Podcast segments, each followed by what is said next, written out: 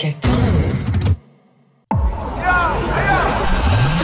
check this. À l'âge de l'adolescence, c'est un âge où on se cherche, on sait pas trop, on a le corps qui change, on n'a pas forcément le corps qu'on a envie d'avoir, parce que soit on a des seins trop petits, trop gros, un nez trop grand ou trop petit, euh, les oreilles ça va pas, enfin il y a rien.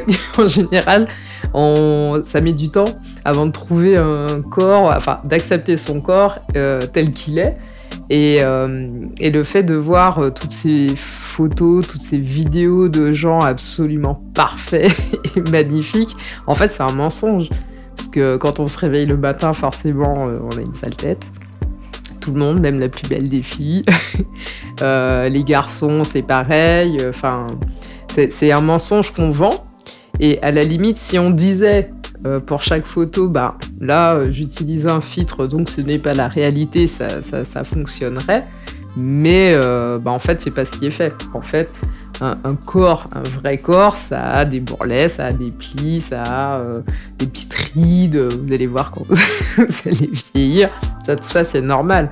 Et en fait, de voir des, espèces d'images comme ça, immaculées, c'est ancré en nous des, en fait, des références bah, qui sont inatteignables. C'est vrai, dans notre génération, euh, les garçons disent que, oh oui, euh, il faut que, par exemple, une célèbre célébrité chantière, oui.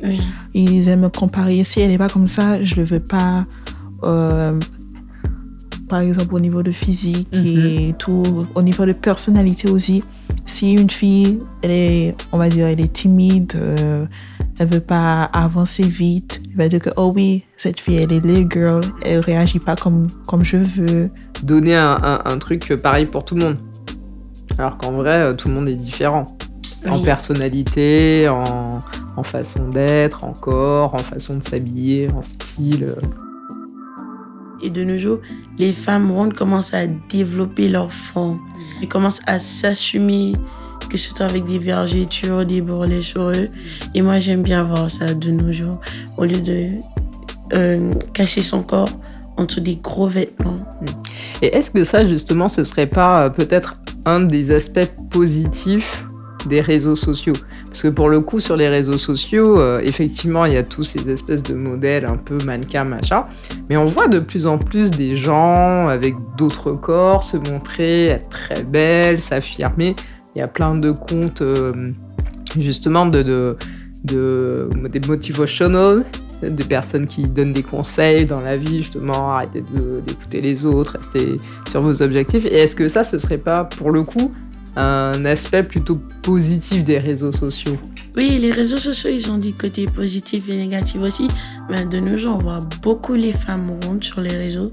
Surtout Instagram et TikTok, on voit beaucoup les femmes rondes s'exposer leur corps. Euh, même si c'est beaucoup et c'est, c'est, comment dire, c'est extra, mais c'est beau à voir au lieu de rester de cacher son corps. Et on voit beaucoup de femmes rondes danser avec leur rondeur, danser.